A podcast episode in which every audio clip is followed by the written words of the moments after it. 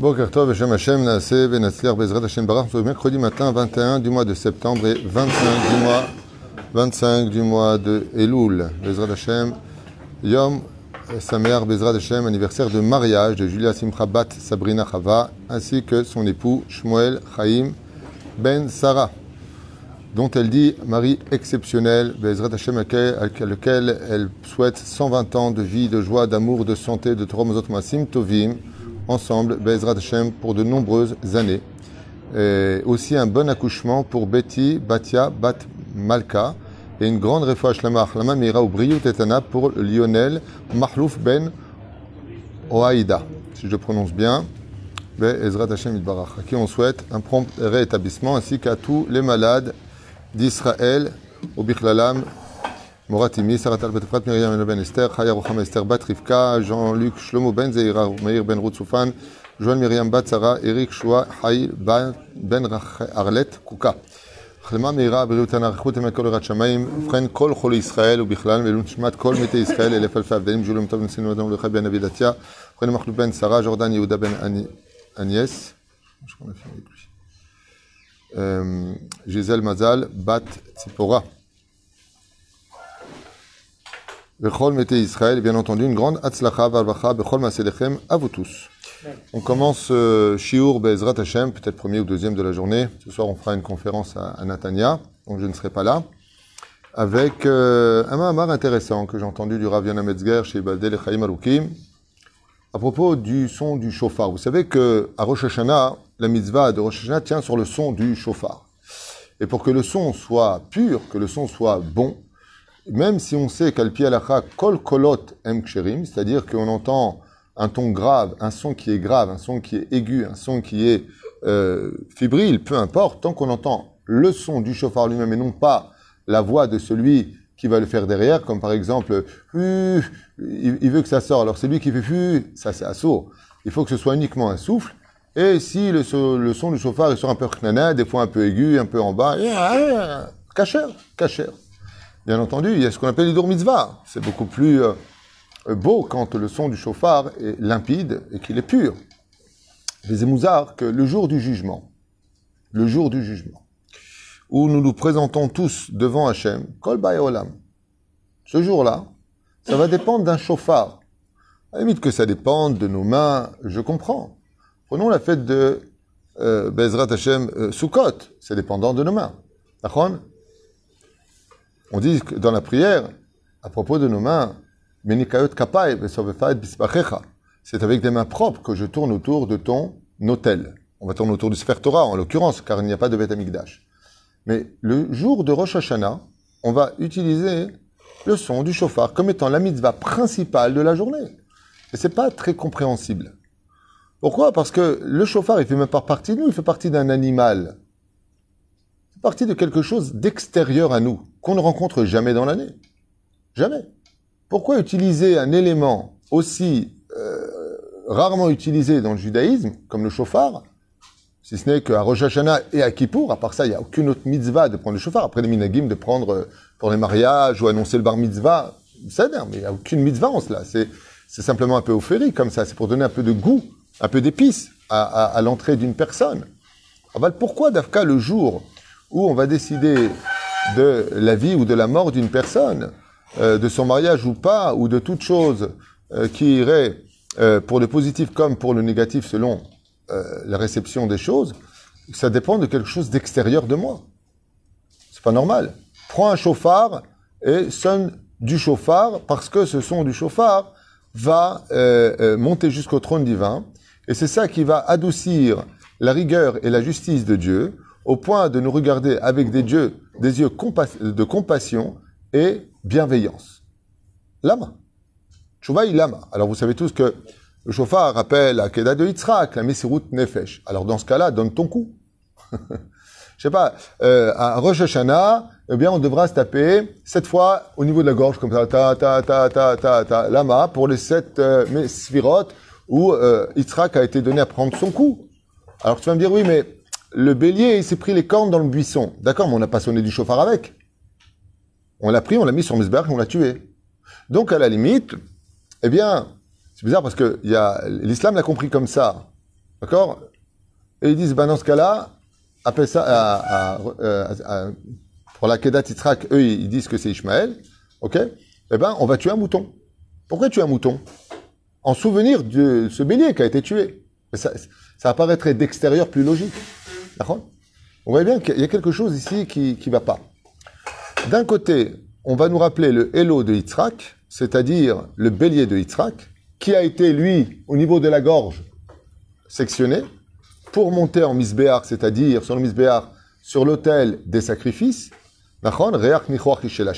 comme Dieu l'a demandé. Maintenant, tu prendras un bélier, car de là, on apprend que quand quelqu'un doit donner sa vie, il faut pas, euh, comme je dis souvent, euh, comme l'addiction d'ailleurs, même au niveau psychologique, quand tu vas créer, tu veux arrêter de fumer, remplace-le par du sport, remplace le vide par quelque chose d'autre, sinon le vide va te rattraper et tu vas vite tomber. Ça veut dire que quand tu vas retirer quelque chose de toi, remplace-le très vite. C'est même psychologiquement, euh, euh, je dirais, tellement nécessaire que tu retires quelque chose, tu laisses un vide, eh bien ce vide va t'emmener au fond du désespoir. Toujours, quand tu perds quelque chose, remplace-le par de la lecture, par du sport, par une sortie. Ne reste pas dans ce vide trop longtemps, car tu risquerais de ne plus remonter. Si Chaz Shalom, tu t'oublies à l'intérieur.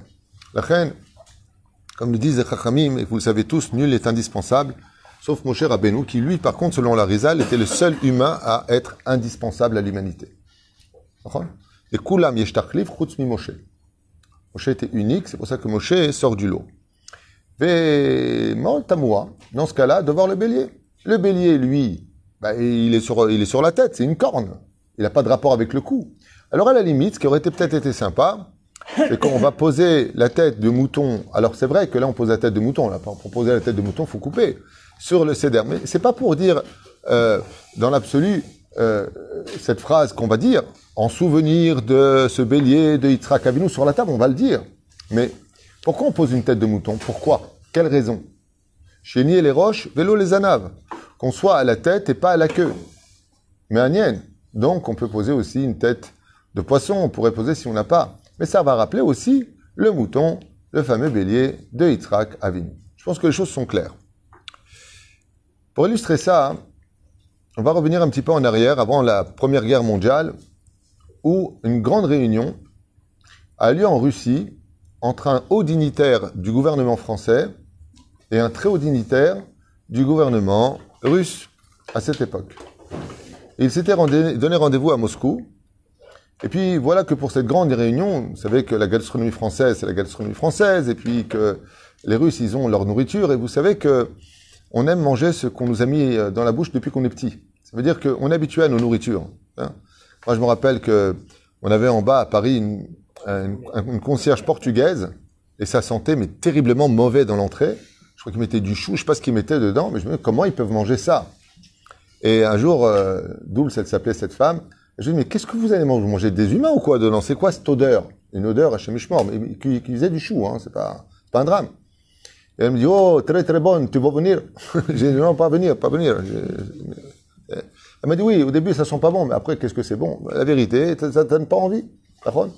Il y a des gens, tu vas dans la jungle, ils mangent des, des scarabées, ils mangent des, des tribus. Des... En Chine, ils mangent des, des cafards. Je Hein? Du pogolin du pain au golin. T'es viré.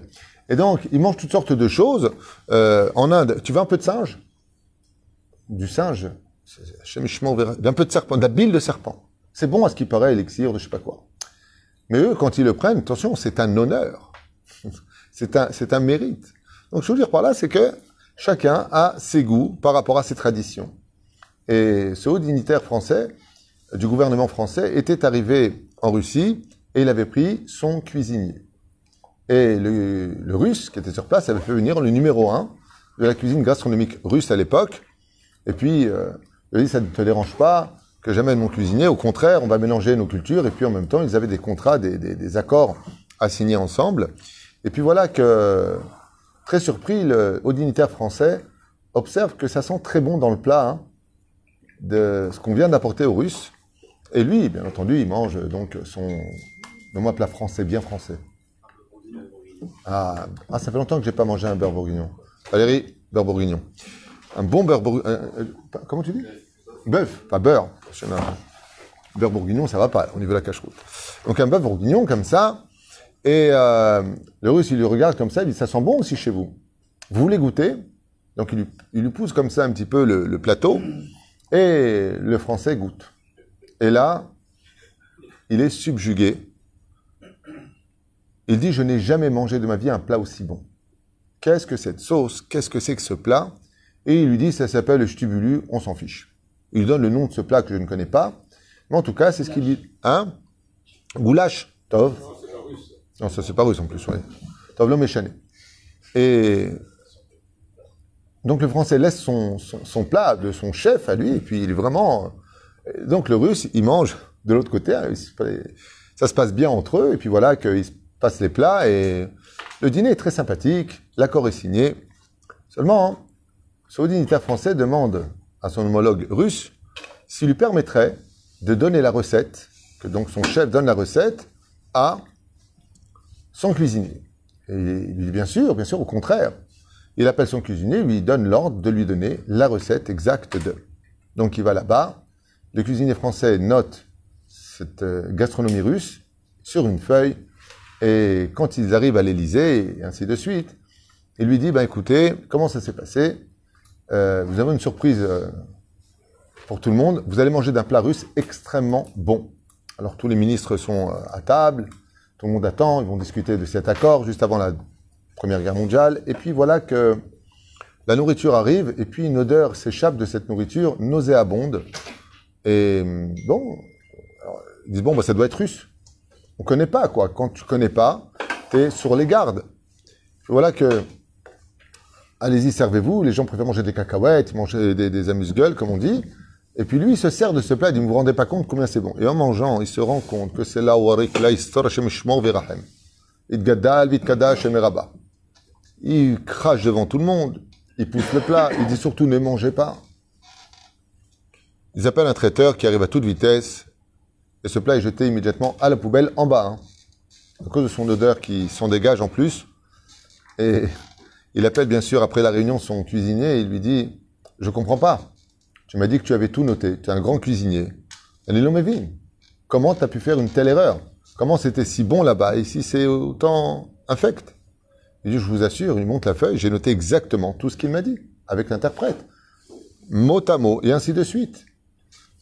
Bekitsour, il lui propose de retourner en Russie et d'aller voir et de comprendre, parce que ça, ça lui travaillait, pourquoi ça ne l'a pas fait. Bekitsour, les deux grands chefs se rencontrent à Moscou et il lui dit voilà, il s'est passé une grande fâche là, un problème. Euh, on était en réunion à l'Élysée voilà ce qui s'est passé. Alors il regarde la feuille, l'interprète, il lui dit ben il y a tout. Mais explique-moi exactement ce que tu as fait parce qu'il n'y a pas d'erreur. Si tu as mis les doses que je te dis, il n'y a pas d'erreur. Il dit, ben voilà, j'ai fait ça. Il dit, non, regarde ce qu'on va faire. Comme je dois préparer de toute façon ce plat pour ce soir, prépare-le devant moi. Et là, à un moment précis, le cuisinier commence à éclater de rire. Il rigole, il rigole. Il lui dit, mais c'est horrible ce que tu es en train de faire. Mais comment tu peux faire une chose pareille? Le gésier, le cou de la dinde, dans ce plat, il y avait de la dinde. Quand on l'amène, comme il lui avait montré sur le plateau, il l'a mis directement dans la marmite. Il lui dit, mais pas du tout, faut l'ouvrir, faut le nettoyer parce qu'on ne sait pas ce que mange le tarnégol. Il y a des fibres à enlever qui sont très importantes, et toi, tu l'as mis directement dedans, mais ça a dû être une horreur. Elle lui dit, mais vous m'avez pas dit de le nettoyer. Il lui a dit, mais t'es un chef, tu sais très bien qu'on nettoie tout. Mais je sais pas, moi, je, vous- ai vu le prendre le mettre directement dedans. Il lui a dit, oui, je l'ai mis dedans directement après nettoyage. Donc si tu l'as pris tel qu'il était, c'est évident que dedans, tu as rentré tout ce qui avait déjà moisi, tout ce qui avait déjà pourri, ça va, ça va pourrir tout le plat. Tu dois l'ouvrir à ce moment-là, tu dois gratter à l'intérieur et tu dois le saler un petit peu, puis le rincer trois, quatre fois sous l'eau chaude et l'eau froide. Il lui explique. Mais c'est tellement évident, tu es un chef. Je veux pas te prendre par la main, t'apprendre comme on casse des œufs non plus.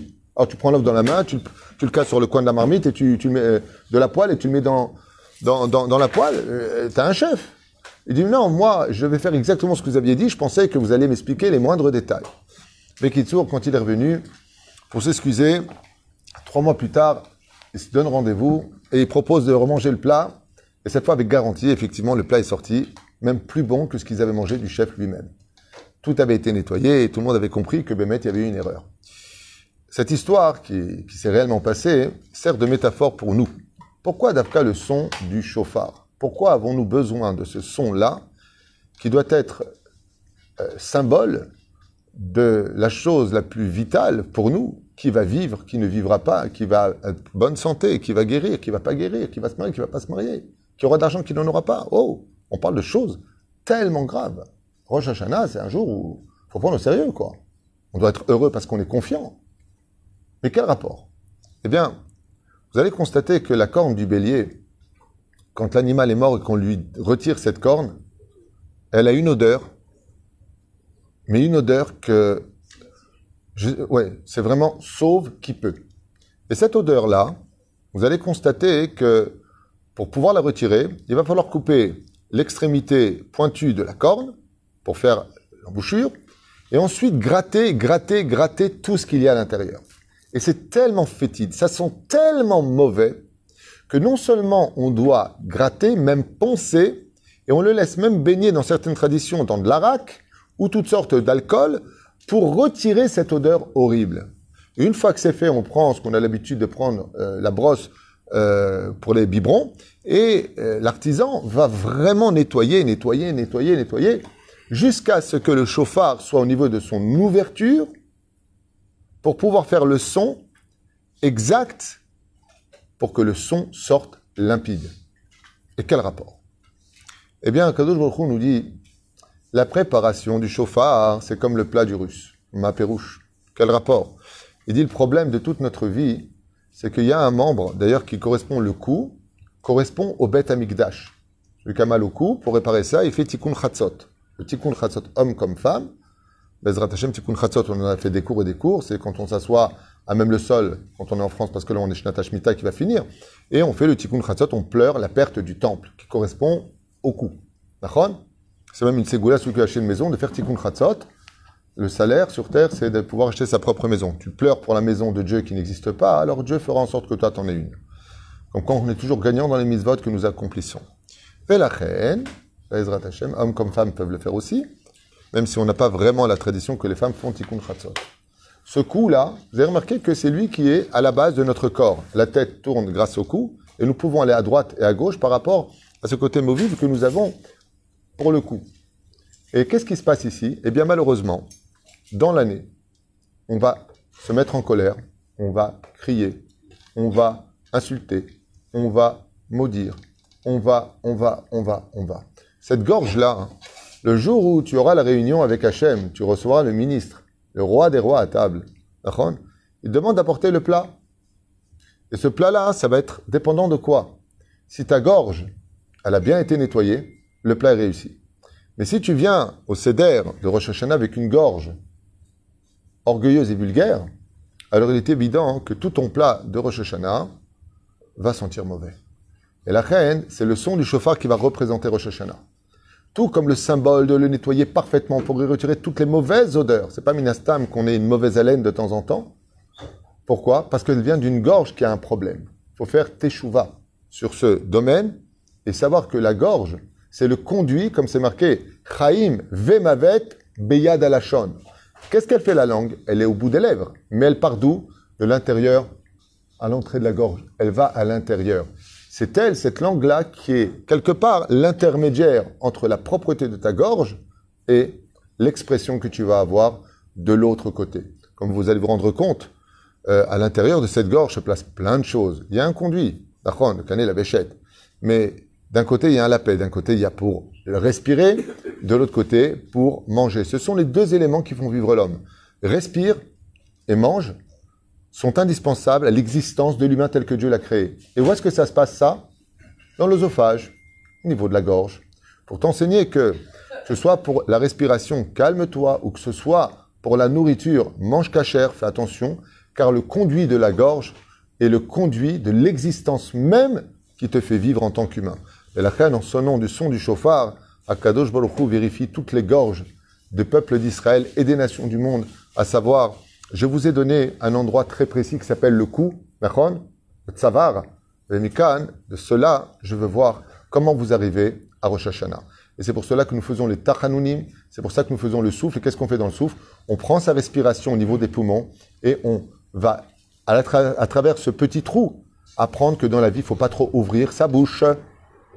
Parce que si l'ouverture est trop grande, tu as une grande bouche. Essayer de souffler de l'autre côté, de là où sort le son, c'est impossible. Parce que les grandes bouches n'ont pas de son.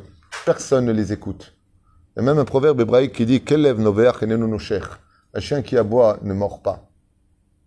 La reine, si tu veux réussir ta vie, sois quelqu'un qui a été nettoyé comme un chauffard et garde une petite bouche, c'est mieux pour toi.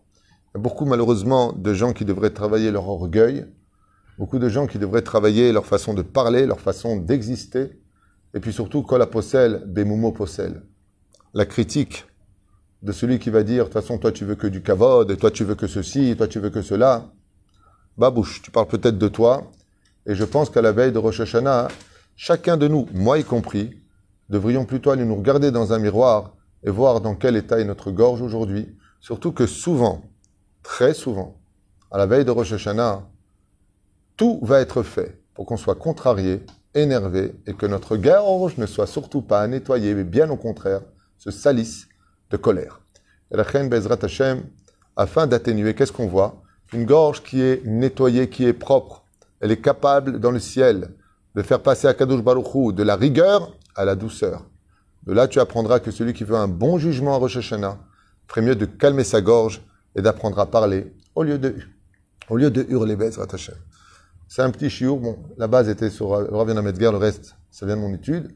Mais c'était quelque chose, à mon avis, que on doit tous retenir et travailler pour les quelques jours qui nous restent et d'arriver avec un Bezrat Hashem, une corne. Cette fameuse corne, elle est représentée par notre cou à travers le souffle que nous allons insuffler ou entendre dans euh, le domaine du chauffard.